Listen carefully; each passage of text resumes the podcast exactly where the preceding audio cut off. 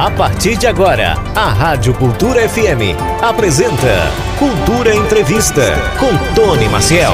E hoje nós vamos falar sobre as ocorrências de conjuntivite no verão. E para falar sobre esse tema, eu estou recebendo aqui a doutora Adélia Almeida, que é médica oftalmologista. Doutora Adélia, muito boa tarde, seja bem-vinda aqui à Rádio Cultura. Muito obrigada, prazer imenso. Ah, muita gente tem perguntado a respeito das ocorrências e desse aumento de ocorrências de conjuntivite nesse período. Existe alguma relação com temperatura ou o que é que causa, doutora? É, o verão é um momento mais de aglomeração, né? As pessoas estão em ambientes é, mais próximas, né? Uhum. E o vírus é mais comum, o adenovírus, que é uma das principais causas de conjuntivite viral. E as pessoas perdem um pouco aquele cuidado da, na manipulação. Então, é, é piscina, muito contato um com o outro, é, troca de objetos. Então, uhum. realmente, durante o verão é mais frequente as conjuntivites virais. Então a gente fala, enfatiza muito a importância desse cuidado de lavar as mãos, né, ao manipular objetos. É, isso é tudo, desde o óculos do, da meninada na piscina, né? A manipulação mesmo, de uma forma geral. Moram, vão para casa de verão, então estão tá todo mundo muito junto. Uhum. É assim como a gente percebe que também é mais comum as viroses, de uma forma geral, né? A pessoa Isso. chega da praia, tô gripado, tô gripada. Bem comum nesse período, inclusive, muito. terminando uh, os alunos, né? Quando vão voltar para para o ano letivo, normalmente eles já estão apresentando gripado, algum tipo de, né? de gripe, verdade. E, e, essa virose, o mesmo, perdão, o mesmo vírus que causa essa a queixa respiratória, uhum. é o que vai lá para o olho também, né? Ah, então, então tem, já tem essa ligação. olho é uma das comunicações, é, exatamente. Deixa eu te perguntar uma outra coisa, referente à água, né? Porque a gente está falando sobre verão, obviamente as pessoas elas estão ou entre a água salgada do mar ou entre cloro na piscina. Isso também pode aumentar o risco das conjuntivites Não. ou pode causar um, um, outro mal se não houver esse cuidado? Isso, a, a, a questão do cloro, que é irritativo, principalmente para os olhos daqueles que têm tendência à conjuntivite alérgica, é outro tipo. Certo. Essa é uma conjuntivite que não é transmissível. Só, só quem sofre é o próprio paciente, né? Porque ela é, geralmente é crônica, mais frequente na infância e vai ficar melhor lá perto da, da puberdade.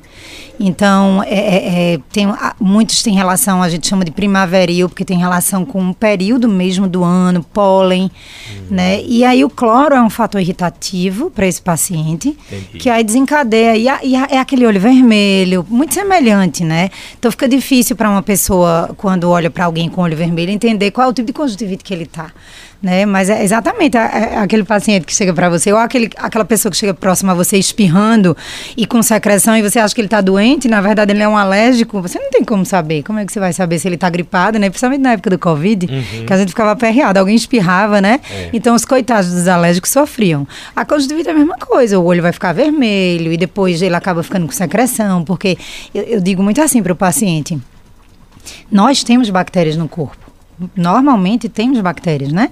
Então, a, a, essa quantidade de bactérias, ela diminui é, e, e, a gente vive numa, numa, numa, relação né, comum com a bactéria. Tem bactérias boas no nosso intestino. Então, Sim. mas quando a gente toma banho e se higieniza, a gente diminui essa quantidade de bactérias, né? E por isso que a gente fica com um cheiro legal, né? Então, se a gente parar de tomar banho, a gente fica com odor. Então, os olhos, quando eles estão em condições atípicas, então vamos falar de um paciente que já tem uma tendência à conjuntivite alérgica, né? Então o olho começa a irritar e aí a produção da lágrima muda. As bactérias nossa do nosso rosto, elas aproveitam daquela situação que não que tá agradável para ela Sim. e vai lá e começa a povoar. Então, às vezes aquele paciente, ele começa a fazer uma conjuntivite bacteriana secundário, porque a situação estava ruim, não foi tratada adequadamente, então elas ganham né, espaço. A bactéria do corpo ganha espaço. Em, em né? outras palavras, também pode estar ligado à higiene. Sim. Ou à falta de higiene. Sim, porque você ganha uma contaminação secundária, uhum. né? E, e, e, eu falo muito assim, os pacientes precisam fazer uma, uma, mudança. Quando alguém é diagnosticado com conjuntivite em casa, é necessário mudança, né? Porque você não vai isolar, porque as pessoas acham que o fato dele estar no ambiente vai pegar. Não, não é isso. As mãos. Né? Então a gente fala sempre em lavar bem as mãos, mas aí o controle remoto, que é muito comum, todo mundo manipula. Então Isso. passa um plástico filme no controle remoto nesse período, Direção porque aí de carro. Às vezes é compartilhada. Exatamente. Então, a, é a, a, maçaneta da porta, então higienizar comumente. O plástico filme do controle remoto fica fácil você passar o álcool, né, no, no controle remoto. Uhum manter torneiras, maçanetas, tudo bem higienizados, trocar fronha toda noite. Né? São cuidados que isso vai, vai evitar. Muitas vezes eu chego, um paciente chega para mim com um quadro inicial de ontem para hoje. E aí a gente começa o tratamento e ele não tem no outro olho. Então, veja, é uma pessoa bem consciente, né? Porque se você manipula o olho e essa mão não é higienizada, mal manipular o outro olho, você já manda o presente, né? É, um presente de grego. Uma outra dúvida é o seguinte: a gente já falou que tem a, a bacteriana, conjuntivite bacteriana, viral, viral. e alérgica. A, a gente já viu que dessas aí o que a gente pode prevenir são as bacterianas e virais. A alérgica hum. você pode mudar o ambiente. De, dependendo se você sabe qual é o fator que o ocasiona gatilho, o gatilho né? disso. Que às vezes a gente luta, luta, muitos, muitos pais, a gente vê, é, é, é uma luta familiar. Eu estou falando aqui de quadros é, exuberantes, então as conjuntivites alérgicas, elas podem causar um sofrimento é, no ano inteiro. Entendeu? Claro uhum. que pior em algumas situações, primavera, embora a gente não tenha essa, essa estação tão marcada, mas sim. sim é um período que tem mais pólen, né? Mas é incrível, é um sofrimento familiar, né? Porque abandonar o cãozinho da casa é, não é uma opção, uhum. né? E aí, por mais que eles tentem, tentem, tentem, é um sofrimento grande. E aí a gente observa uma mudança, é muito comum quando a criança vai chegando na adolescência e aí dá uma melhorada, né? Porque o sistema imune, hum. né? Então, muitas vezes a gente nem consegue descobrir exatamente, por mais que, ele, que tentamos, assim, não consegue descobrir o, o principal fator. Né? Então tem momentos mais, momentos menos, igual um asmático, né? Sim.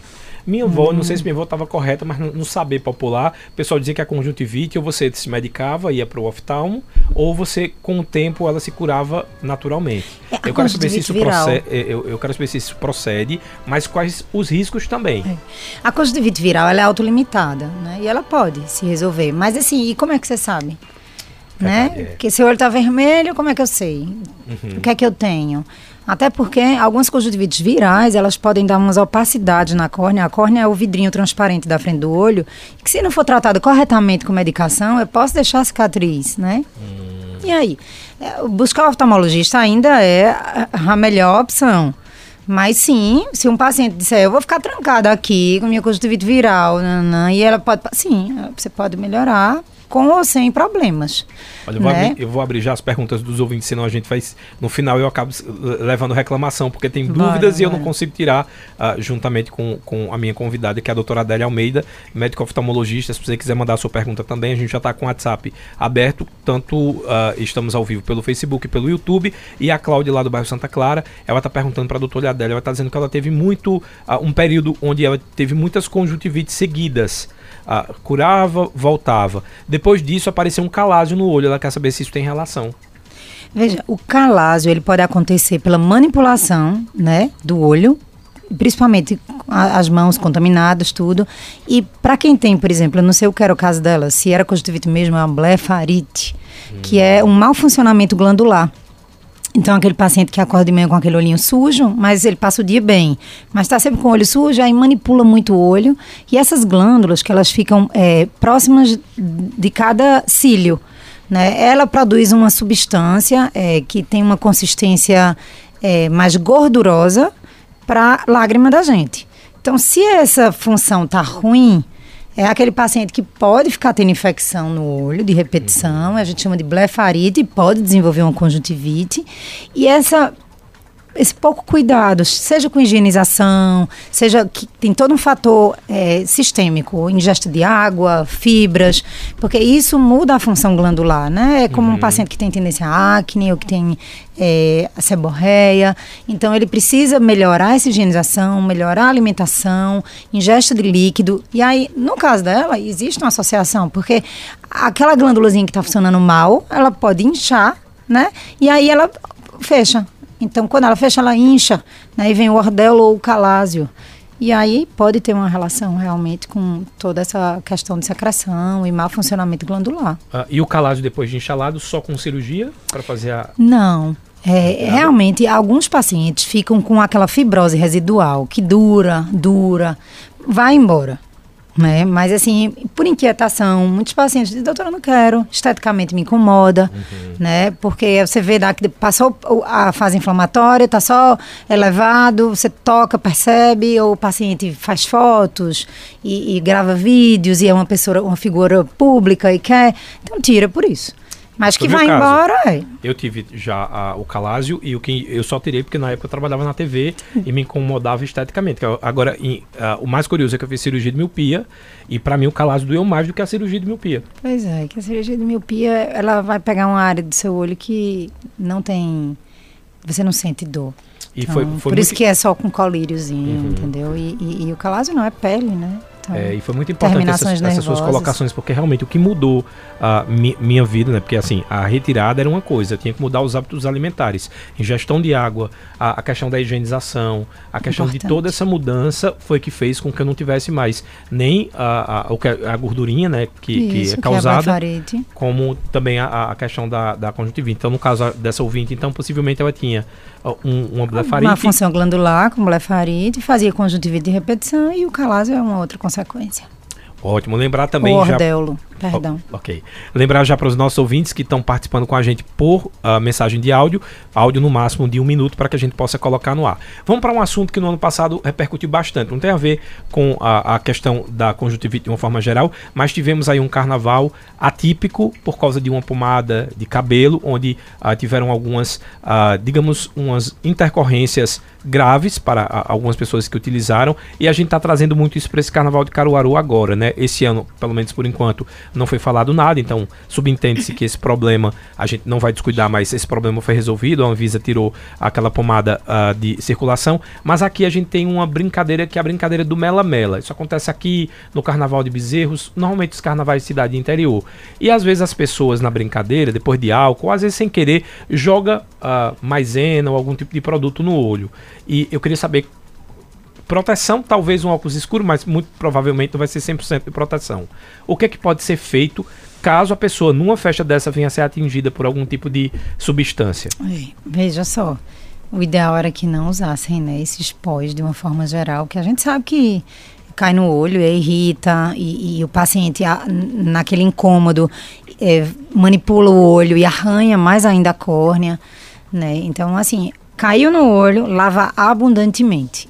Mesmo, você não tem soro fisiológico, eu não sou tão é, amiga do soro fisiológico, porque eu não gosto que vocês mantenham soro fisiológico em casa. Porque o soro fisiológico ele precisa jogar com frequência de quatro em quatro dias, cinco no máximo, guardar na geladeira. Fora isso, a pessoa deixa lá e vai nebulizar o filho um mês depois. O soro contaminou, porque ele não tem é conservante. Então, bora lá. Mas vamos dizer que você não tem acesso a um soro fisiológico, que seria o mais é, adequado para essa lavar, lavar abundantemente, para lavagem abundante? Água corrente. Então, joga água corrente no olho abundantemente, sem esfregar, porque às vezes, é, vamos dizer, um papelzinho daqueles de, de, de é, serpentina ou purpurina, glitter de maquiagem, cai nesse momento também, e aí arranha mesmo né? Eu estou falando aqui que, por exemplo, um pó de maisena, ele não causaria uma conjuntivite química, mas ele seria irritaria o olho, né? Sim. Mas o manipular só piora, porque você acaba esfregando e arranhando a córnea, né? Então, lavar abundantemente, seja com soro, se você tiver à sua disposição, ou água abundante. E, dependendo do seu conforto, compra uma lágrima. As lágrimas são vendidas sem receitas. Lágrima artificial, nada de, de colírio. Cuidado com. As pessoas confundem muito lágrima com vaso constritor, que é amplamente vendido na farmácia, né? Como Moro Brasil, era uma, foi uma coisa que ficou largamente difundida, uhum. né? E as pessoas acham, ah, porque é o que tira o vermelhinho do olho. Mas ele também não é tão inócuo, não é um colírio que assim, você pode usar à vontade. Não, a lágrima sim. Então, compra uma lágrima até você conseguir ter uma oportunidade de ser visto por um oftalmologista se o, o incômodo permanecer, persistir, uhum. né?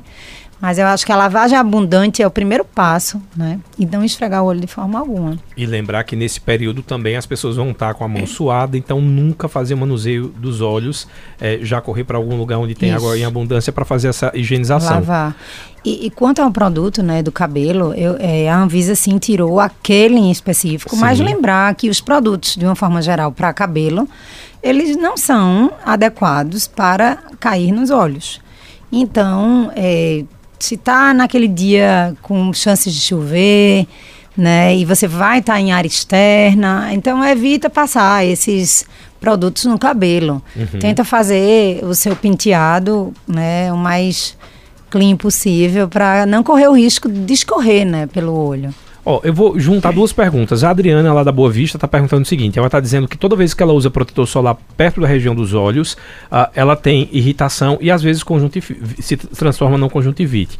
Eu vou aproveitar e pegar uma outra pergunta aqui. Quem fez foi a Giovana. Ela está querendo saber se as maquiagens com glitter também podem causar algum tipo de irritação. Sim, bora lá. Com relação ao protetor solar, às vezes a gente peca na proximidade mesmo. Né? E, e, alguns protetores não são muito secos, ele tem uma, uma, uma certa oleosidade uhum. e contém substâncias inapropriadas também para o olho. E quando a gente começa a suar, né, escorre um pouquinho pela pálpebra e vai entrar no olho. E irrita, claro. É, essa irritação, né, desnecessária, é, pode ser evitada com protetores solares de base mais seca e existe no comércio, uhum. né? Evitar excessivamente a área próxima da linha d'água. Né? Que seria e, o que a gente chama da olheirazinha? Hum, acima um pouco, um próximo pouco. dos cílios. Ah, tá, okay. Que é mais ou menos onde a mulher passa o lápis do olho. Certo. Então, é, é, é optar por é, protetores solares mais secos, evitar estar muito próximo dos olhos e assim que você acabar de passar, lavar bem as mãos né? Porque sem querer o seu próprio mão que, que maltrata num movimento ou outro, você bate no olho e ele está com resíduo do protetor solar. Com relação às maquiagens, principalmente o glitter, né? Porque eles são hum, hum, pequenos fragmentos coloridos, né? E às vezes eu vejo muito paciente que vem para exame comigo e ainda está com é, resíduo de glitter nos cílios. Então precisa ser bem retirado. Não tem problema que você use. Claro que cuidados agora no verão, no carnaval, perdão, uhum. por conta de chover. Se chover, vai escorrer até o glitter do cabelo, o glitter da sombra. Então, o glitter do rosto, ter cuidado para não cair no olho. Mas aquele que você já passa mesmo na sua sombra, precisa ser removido cuidadosamente. E a gente tem, tem lenço umedecido de olho. Existe é, gel apropriado para limpeza do olho, que são mais apropriados do que os produtos normais de retirar maquiagem.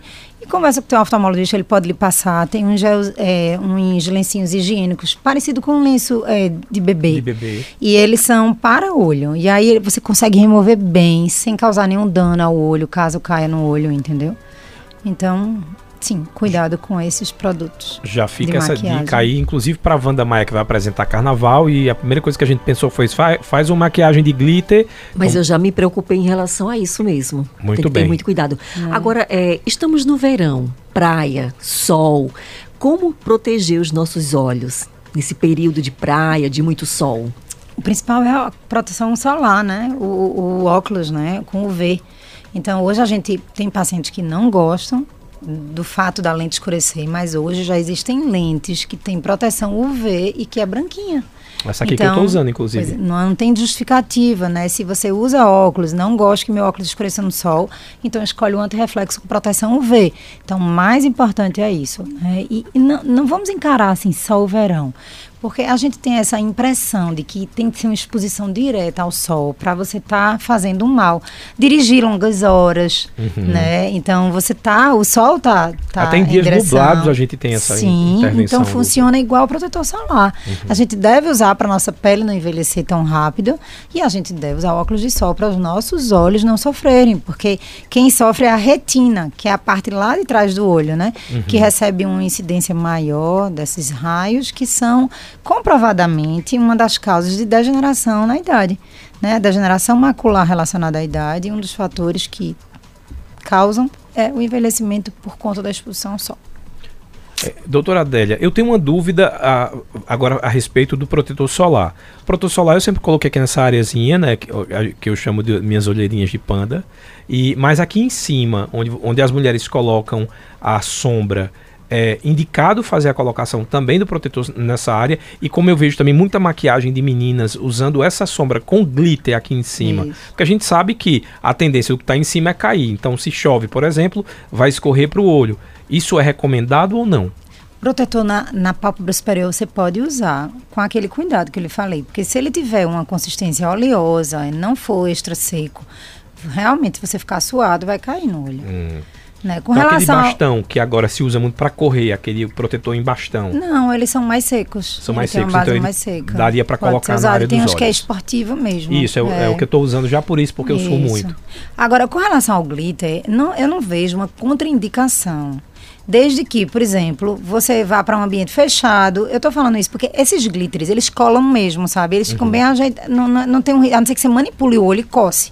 Mas eles ficam quietinhos na maquiagem, então dá para você fazer a maquiagem, mas com esses dois cuidados. Se você vai para um ambiente que tem risco de chover, você sabe que a água vai escorrer e o glitter vai descer.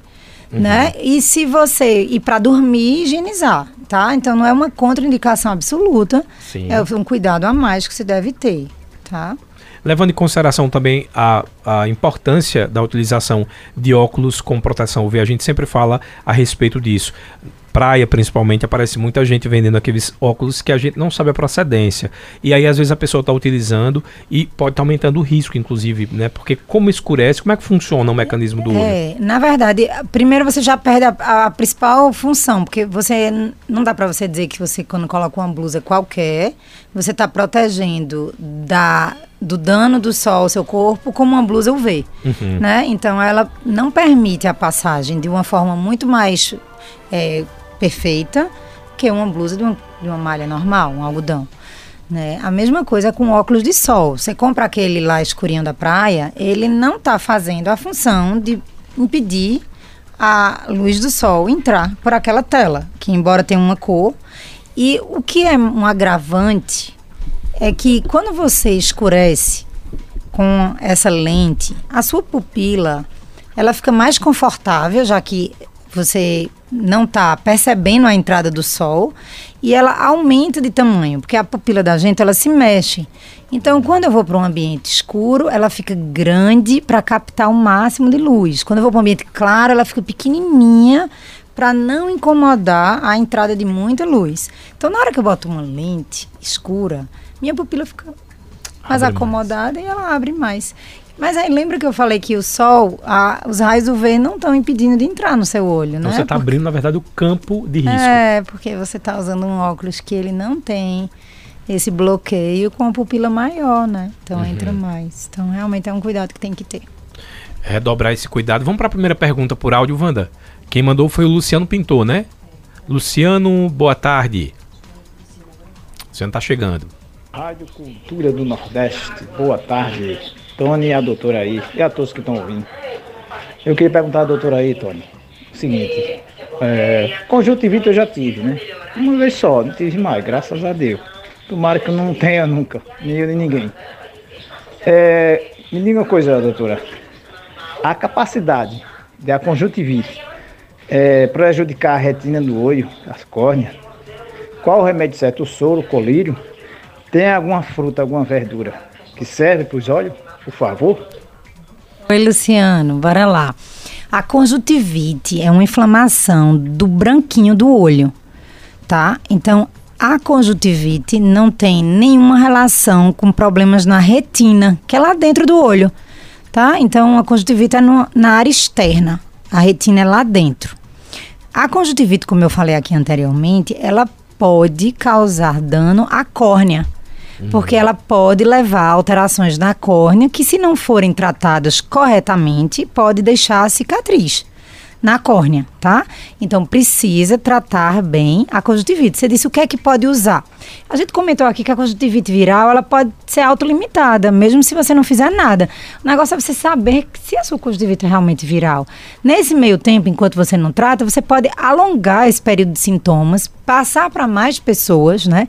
E aí não é legal. Então é importante que seu oftalmologista veja para dizer é bacteriana, vai antibiótico, é viral, precisa usar anti-inflamatório. É alérgica, vamos usar o antialérgico, já para lhe medicar, encurtar esse tempo. E muitas vezes a gente precisa usar muito lubrificante, porque o, mesmo você não estando mais em fase de, de transmissão, e mesmo você não estando mais com secreção, você ainda passa um período com a sensação de que está piscando, com aquela sensação de areia nos olhos. Então, o conforto vem com um bom lubrificante, muitas vezes a gente precisa usar gel, para lhe dar conforto. Com relação a frutas, eu desconheço. Ele perguntou se tem alguma fruta que seria Foi legal para tratar. Legal, é. Nem para tratar, nem que induz, né? Porque eu vejo muitos pacientes perguntar, doutora, posso chupar manga? Porque a manga é considerada uma fruta. Não, desconheço. Né? A gente sabe que algumas frutas, para bebês e crianças, elas são mais alérgenas, né? Por sinal, todo mundo desconhece, mas a laranja né, não deve ser apresentada logo a bebê, morango, tomate, né? Mas relação com a conjuntivite, não. É, quando eu fui para o oftalmo, inclusive eu tive a minha primeira intercorrência com a conjuntivite foi pós a minha cirurgia e eu estava no Rio.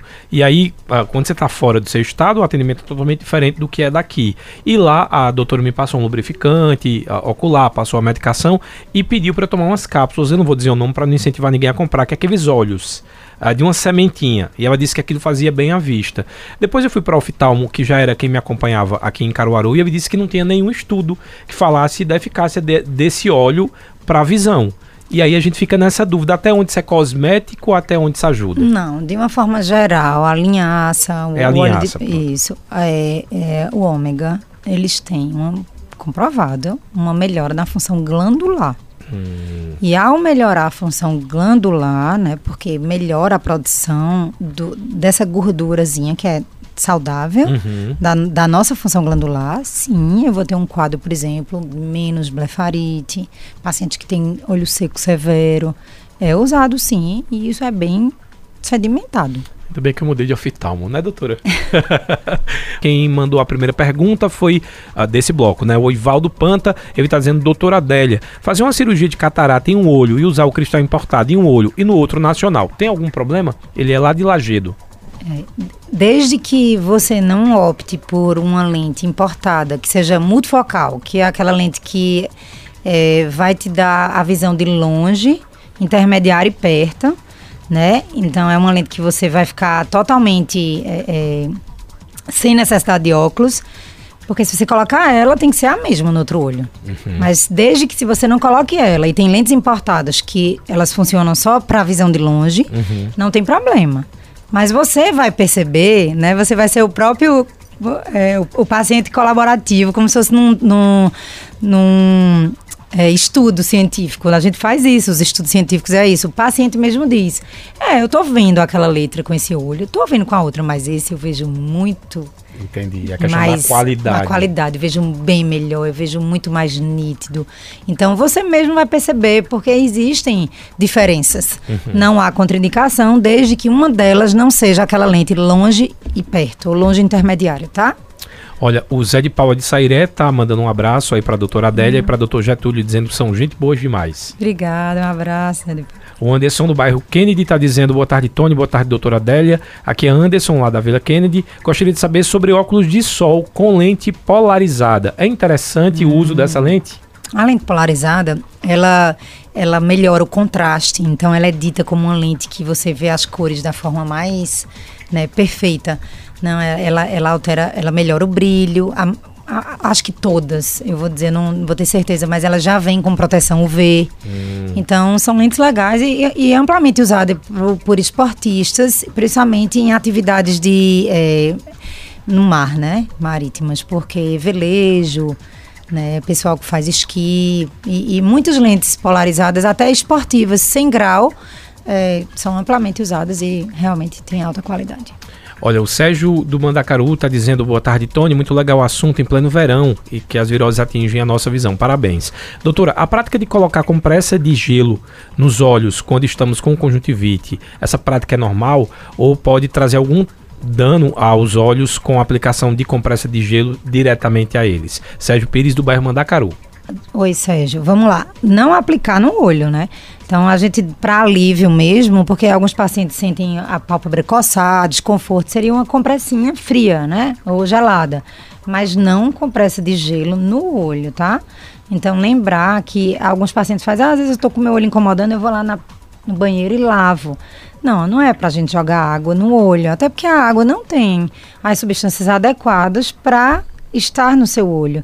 Numa urgência, A água ou o soro fisiológico podem ser lá, usados para lavar abundantemente, uhum. mas não como rotina, né? A água e nem essa compressa diretamente. O olhinho fechado é só para acalmar tá? Ou você pode pegar o próprio lubrificante que seu oftalmologista passou, ou no caso de você ter o cuidado de guardar o soro na geladeira e jogar a cada quatro dias, usar geladinho também vai dar alívio, mas não o gelo diretamente no olho, não. Aliás, uh, foi uma dica super valiosa que a doutora Adélia trouxe da outra vez que ela participou, e é bom a gente reforçar a respeito dessa questão do soro fisiológico, que é a utilização do soro fisiológico, inclusive na farmácia hoje já tem com, com, tamanhos menores, já por isso, porque tem muita gente que pega aquele, aquela garrafa de meio litro, usa agora, passa três meses e vai usar de novo, e não pode, né, doutora? Que me, o que me incomoda mais ainda é saber que fazem comumente isso para nebulização. Né? Então ali você está precisando do melhor ar, né? E aquela substância ela está contaminada. É, então, sim, o soro fisiológico é adequado comprar os pequenininhos, que abre o, e, e usa só o suficiente, poucos dias e joga. Vamos para mais uma pergunta. Quem fez essa pergunta, na verdade, mandou mensagem foi o Fernando Duarte da, Bar das Rendeiras, está dizendo uh, parabéns para você, Tony. Muito inteligente as perguntas e explica uh, de forma fácil para a gente entender. Aliás, quem explica são os, os, meus convidados. A gente, eu só tiro as dúvidas que também são minhas, né? E a gente não vai falar de uma forma muito técnica, porque nem todo mundo é vai compreender. Então é importante. Obrigado, Fernando, por essa colocação. Fico feliz uh, que o, o programa está ajudando também a levar a informação de forma fácil. É, pergunta do Douglas Tricolor, ele mandou por áudio. Boa tarde, Douglas. Boa tarde, Rádio Cultura. Boa tarde, Tony, doutora Adélia, Wanda Maia. Quero parabenizar a doutora Adélia, que agora no começo de janeiro tive um problemazinho na vista, né, que deu feito um curto-circuito.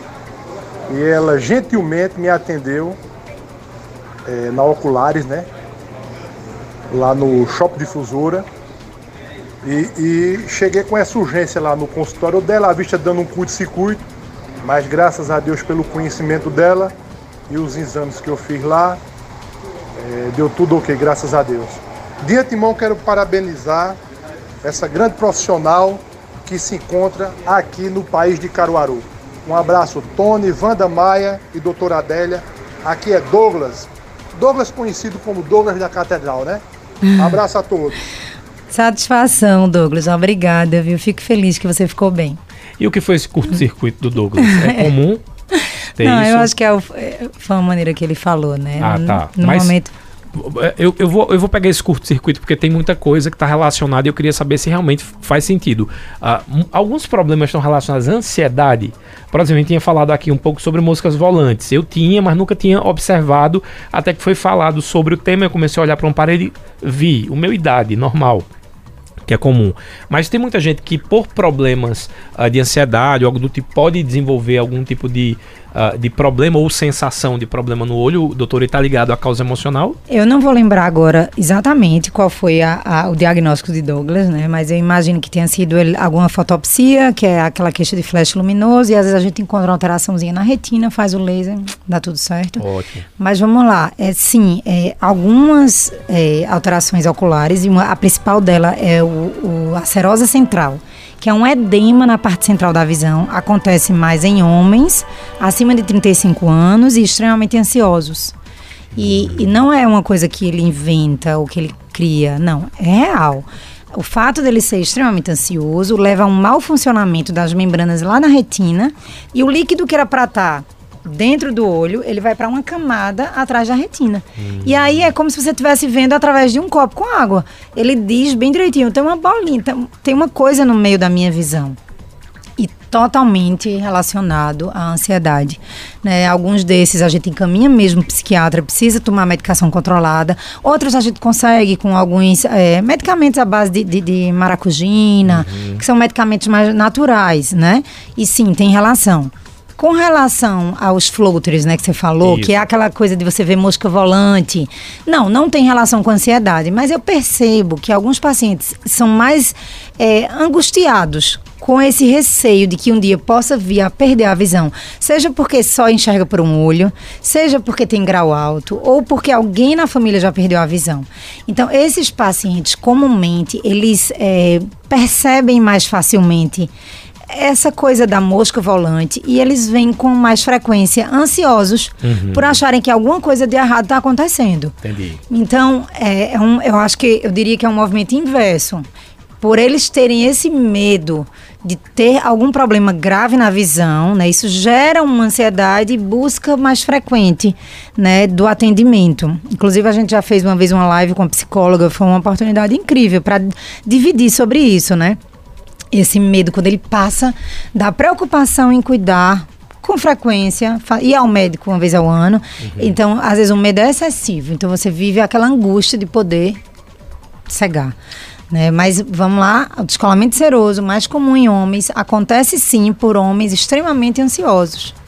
Né? E Olha aí, vivendo e tratamentozinho aprendendo, tá difícil, né? Mas que chega bem, a visão é recuperada, mas é, é- é um pouco é, chato porque depende do paciente também tomar essa consciência e se acalmar e ele fica mais ansioso porque a visão tá ruim, Uhum. né? Eu já tive um caso de um paciente que ele era um cirurgião e aí ele não conseguia operar naquelas condições, ele precisava parar de operar no período que ele estava com descolamento seroso e isso causava mais ansiedade. E aí vinha uma bolinha de neve. É aquela bolinha né? de neve, verdade. Porque você fica na preocupação de estar, de não estar percebendo, quer dizer, não estar percebendo não melhora, você fica preocupado daquilo piorar e aí, E é- aí, vai piora. girando. Olha, o Alberto Marceneiro está dizendo o seguinte, é, Tony, por que é liberado tantos camelores vendendo óculos sem a proteção, né? n- No caso ao ver. E ele está querendo saber se o glaucoma está relacionado à hipertensão ocular ou à hipertensão também ah, no corpo. Bora lá. O Porque não tem, não, não tem camelo, essa, essa, essa junção.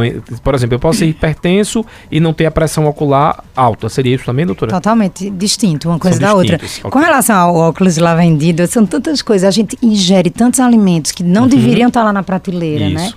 E eu acho que eles vendem porque você escolhe. Se você quer comer o que faz bem ou o que lhe faz mal. Uhum. O óculos também está lá. Você escolhe se é o que lhe faz bem ou o que lhe faz mal. Infelizmente, acho que não existe essa política de deveria, né?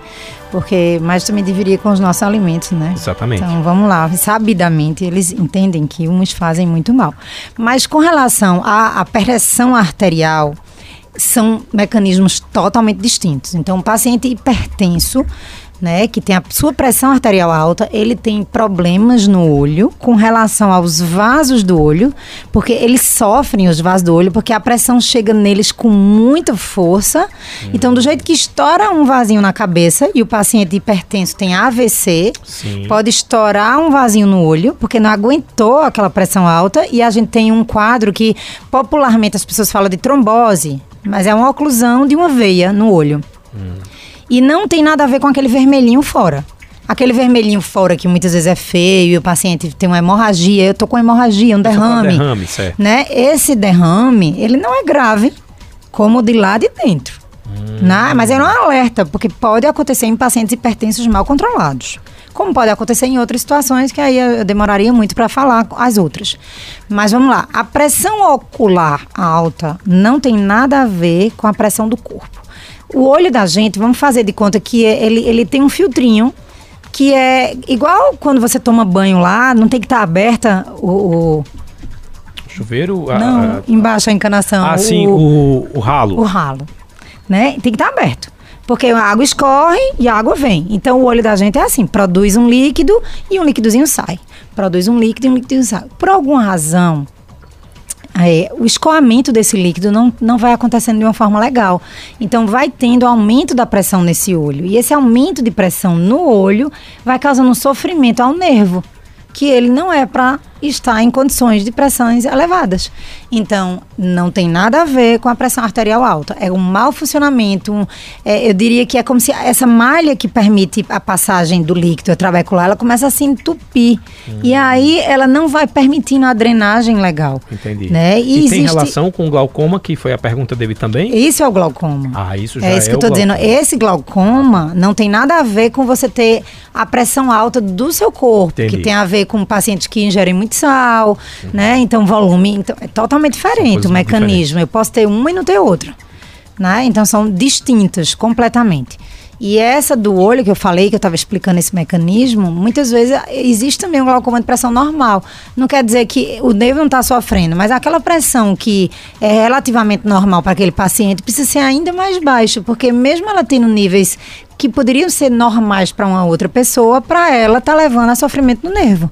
Entendi. Então, glaucoma é pressão alta no olho que não tem nada a ver com a pressão do corpo.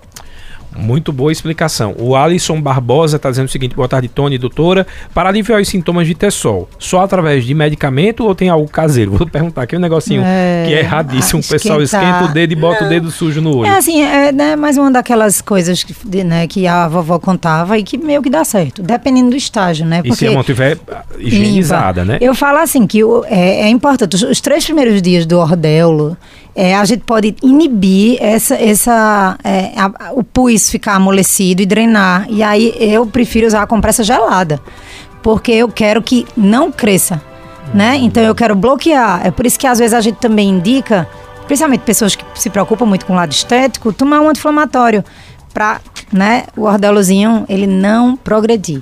Mas aí passou de três dias, eu não prestou atenção e foi crescendo, crescendo, aí a intenção é outra. A intenção é que o pus que está ali dentro, ele amoleça e saia. Aí a compressa morna, o dendil esquentado, ou compressinha morna mesmo, né? Cotonete, aguinha morna, com cuidado para não queimar. E é, as pomadas são indicadas para aquele quadro de, de que fica grande, que tem aquele pontinho de pus e né, bem congesto o olho. Precisa usar uma pomada antibiótica. Então do... vai depender muito do quadro. Doutora, o Anderson lá de Belo Jardim está querendo saber o seguinte: ele está dizendo que ele vê, às vezes, uns arcos esverdeados. E logo em seguida ele tem dor de cabeça. Ele está querendo saber se isso tem relação com problemas na visão ou enxaqueca. Não, enxaqueca. Chama pródromo da enxaqueca. Né? Então é o aviso. Você já entendeu que sua dor de cabeça vem depois, então é, é, o, é um sinal já, a hora de tomar a medicação. Principalmente se sua enxaqueca for forte. Né? Então é, é, é bem orientado pelos neurologistas. O paciente tem o pródromo, já sabe que a enxaqueca vem, e é exatamente halos, luzes, o paciente já começa a se conhecer. Agora, uma curiosidade, doutora, por que que em alguns pacientes, no meu caso, a enxaqueca, ela lateja dentro do olho esquerdo? Sim, porque do olho esquerdo, né? Porque isso pode acontecer com qualquer um dos dois, né? Mas é sempre porque, no esquerdo. É, é, um momento, a enxaqueca, ela cursa com um certo, é um, um aumento de pressão, né? É, existe a enxaqueca da mulher é, da fase é, é que a gente vai falar nem menopausa, mas climatério, né? Porque Tem que falar menopausa, porque senão o pessoal de casa não entende. Né? É feita a monkeypox, se for mudar o nome, aí o pessoal, é outra doença. Não, é o que foi conhecido como varíola dos macacos. Pronto. Então vamos para menopausa. Então, é, é, acontece sim um edemazinho no cérebro, né? E a, a pressão, é, é, é, isso que leva essa dor, que induz a enxaqueca. Hum. Então você, é, é como um mecanismo de aumento de pressão mesmo, né? Então você, com a pulsação, né? Você sente, às vezes o paciente relata uma dor pulsátil, né? E porque num olho mais que o outro, é, a gente não é idêntico mesmo, né? O paciente às vezes tem sinusite e a gente entende que acontece o um incômodo maior em um olho porque é, tem mais secreção no seio da face do lado esquerdo. Mas não, eu não, não poderia te responder o porquê de ser em um olho, mas sim pode dar a dor latejante mesmo, né? Pulsátil eu tenho, eu nos tenho, olhos. Wanda, também essa dor, mas a minha é sinusite. Aí é também no lado esquerdo. Mas hum. aí eu fiz aquele raio-x, a, a doutora até brincou comigo que ela disse que o que segura meu cabelo é a secreção que eu tenho no rosto. eu tenho muita sinusite. E aí fico com medo de fazer a cirurgia, mas logo, logo acho que vai ser o jeito. E, Ó, e, perdão, inclusive o paciente que tem enxaqueca, ele quer ficar no ambiente mais escuro, né? Sim. Isso. Então isso dá conforto é. aos olhos, dá conforto à queixa, isso. né? A náusea. Um ambiente escuro, silencioso. silencioso.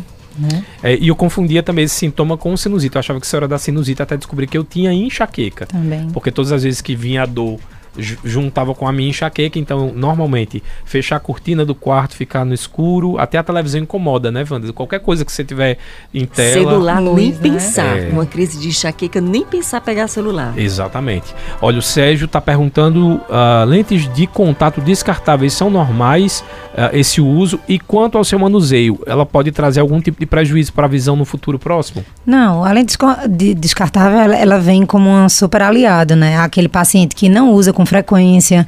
Então, sai, existe a, a, a diária e existe aquela que dura dois meses, né? Então, o que for, o que, o que for mais adequado para a sua atividade, né? Aquele paciente que só quer usar a lente de contato para ir para a praia. Então, não faz sentido ele ficar com a lente guardada num potinho lá por vários dias. Entendi. Então, sim, não tem nenhum problema, desde que você faça o uso adequado, não durma de lentes, use o tempo que é apropriado, se é de um dia, de um dia, se é de dois meses, dois meses, uhum. né? E, e usar o produto adequado na caixinha da lente e usar lubrificante no olho se você tem um pouco de olho seco. Né? Então, esses cuidados e a lente de contato ela não causa danos futuros, a não ser o mau uso. O mau uso pode levar dano no momento que você está usando. Você pode ter infecção, você pode ter úlcera, por mau manuseio, por mal é, não usar substâncias adequadas. Tem gente que usa soro fisiológico, jamais usar soro fisiológico uhum. lente de contato, tá? É outro então, processo de higienização totalmente diferente. diferente. É, doutora, eu falando agora sobre lente de contato, eu fiz cirurgia de miopia e na minha cirurgia de miopia, ah, como eu usava 8 graus e meio, eu não conseguia usar óculos, que era muito feio. E não tinha essa coisinha de óculos fino e tal, era fundo de garrafa Forte, mesmo. Né? E aí eu tive que passar 45 dias, eu acho, sem a utilização do olho, ah, sem a utilização de lente de contato. Ah, eu não lembro qual foi a explicação do oftalmo na época, mas eu acho que ela falou alguma coisa sobre a lente, ela meio que altera a formação Uh, isso é, é, procede, mas isso faz algum mal ou o Não, olho recupera? porque recupera. Por isso que ela pede uns dias. E a gente pede, quando vai fazer o grau de um paciente que usa lente de contato, que ele fique dois dias antes do dia do grau sem usar lente. Ah, tá. né? Porque a lente é um objeto que ela fica em, em, contato direto com a córnea e esse, ela muda um pouquinho o formato da córnea. Então, altera um pouco para quem tem astigmatismo. A gente pode medir o grau é, pode ser pouco, 0,25, meio grau, mas no dia que você vai para o seu oftalmologista, você quer seu grau perfeito. Uhum. Então, o ideal é dois dias antes de parar. E para a cirurgia, mais ainda, porque ela precisa fazer uma topografia bem verdadeira do seu olho, sem estar tá induzida pela essa aplanação discreta que a lente de contato provoca. Né? Inclusive existem lentes que são era, era, tratamento, foi feito amplamente, hoje bem menos para pacientes com altos graus de miopia, usava lente à noite com a intenção de diminuir o grau. Mas, mas de, de, forma que essa. Ah, essa não. Ela tinha uma intenção de uma modificação permanente. Entendi. entendi. Né? Mas hoje não é mais. Não, a gente não viu os resultados que gostaria. Olha, a utiliza... aliás, quando eu fiz a cirurgia de miopia, acho que fazia 40 anos ou 30 anos que estava em estudo e eu, eu, lembro que a, a médica falou para mim que era uma cirurgia nova se nova é 30 anos, você vê o quanto demora a ciência e vai Mudar, melhorando né? a técnica, né? Para que possa colocar qualquer tipo de técnica ou qualquer uh, a cirurgia, ou até, eu falo isso também com a questão da vacina. O pessoal tem falado da vacina da Covid, uh, porque tem modificado. Eu disse nada mais comum, porque a, a todo dia tem uma tecnologia nova que está vindo por aí. Há muitos anos atrás, a cirurgia que fazia no olho, hoje a gente totalmente contraindica. É quase absurdo imaginar que naquela época a gente pensava em fazer alguma coisa daquele tipo né, faziam verdadeiros cortes na córnea. E são, são pacientes que hoje têm graus bem piores, ficaram bem por um período, né? É, mas é isso. A, a ciência está aí para evoluir. Uh, doutora, tem a última pergunta aqui da nossa ouvinte. Quem fez essa pergunta foi a Renata lá da Boa Vista. Renata está dizendo o seguinte: vocês falaram sobre a questão da maisena, mas infelizmente tem um pessoal que tem umas horinhas depois que estão bêbados que brincam de dar banho de cerveja. Caindo álcool no olho, o que fazer? Vamos lá, a mesma recomendação, a mesma recomendação. É lavar abundantemente é, eu nem tinha pensado né, nessa possibilidade, é, né? A Renata, do com álcool. certeza, ela brinca bastante carnaval, porque eu também não lembrei. Mas é verdade. O álcool, aí o álcool sim, né? Porque dependendo do tipo de bebida, eu acho que eu não vou saber dos percentuais de álcool, mas eu acho, por exemplo, a cachaça que tem uma, com certeza, um mais teor 60. bem mais alto, né? Então é lavar abundantemente, realmente. É a única coisa que você pode fazer e procurar o oftalmologista, no caso, porque aí sim você pode ganhar uma conjuntivite química, né? Com abrasão corneano, que é um, como uma feridazinha na cone, tem que cuidar. Né? Mas é lavar abundantemente, não tem outra. Teu alcoólico da cachaça, dependendo, vai de 38% a 54%. É bem alto. É, vamos para quer dizer, a última pergunta eu já fiz. Agora eu vou pedir as considerações finais, mas antes deixa eu mandar um abraço pro pessoal que só mandou alô lá no YouTube. Foi a Sônia Silva, a Cláudia, o Pedro, João Américo também assistindo a gente. Obrigado pela participação. O João Elio lá no Facebook e a Sônia Ribas. Doutora Adélia, muito obrigado pela participação. Como a gente está falando sobre essa questão do carnaval, do verão de uma forma geral, mas no final das contas a gente falou sobre a saúde da visão. Eu queria que a senhora desse dicas valiosas para que a gente possa uh, poder envelhecer com esse mecanismo que é tão importante para a nossa vida de uma forma mais saudável. É, as pessoas têm que tomar consciência de que o que, nosso alimento é, ele tem importância para os olhos também, né? Então, ingerir alimentos ricos em folhas verdes, peixes, é, isso é importante. Eu sempre dou ao meu paciente uma listinha. Então, alimentos ricos em vitaminas de uma forma geral, caroteno, é, luteína, que tá, vai estar tá lá no ovo, né? na cenoura, nas folhas verdes de uma forma geral. E prática de exercício é importante a gente enfatiza, porque muitas das doenças dos pacientes acima dos 40 anos, a hipertensão, diabetes, tem relação com a falta de prática de exercício, né? Então, proteção solar é outro fator e visita ao seu oftalmologista anual é um cuidado importante. Eu, eu só deixo assim um, um, uma observação para que não seja, não haja um rigor tão grande com relação ao óculos de grau. Uhum. Porque alguns pacientes eu vejo muito familiares, doutora, reclame, mamãe não quer usar o óculos dela, né? Eu digo assim, ela está feliz né? Porque o óculos, ele não impede nada. Estou falando aqui de adultos, né? Crianças com menos de 8 anos, a gente tem outra narrativa, mas o adulto, ele usa o óculos para ver melhor. Então, se ele ainda está conseguindo ver para perto, com a mãozinha esticada e está feliz, seja feliz, né? uhum. né? Não, não tornar isso, né? Um, ser um peso. Chega paciente para mim, eu vou precisar usar óculos, como quem diz, eu não queria nem ter vindo para não escutar, né? Uhum. Fica feliz, tá? Então, lubrificar, piscar o olho, diminuir horas de tela, proteção é, com a luz do sol, ver. Isso é o que é importante. Saúde. Muito, muito boa dica.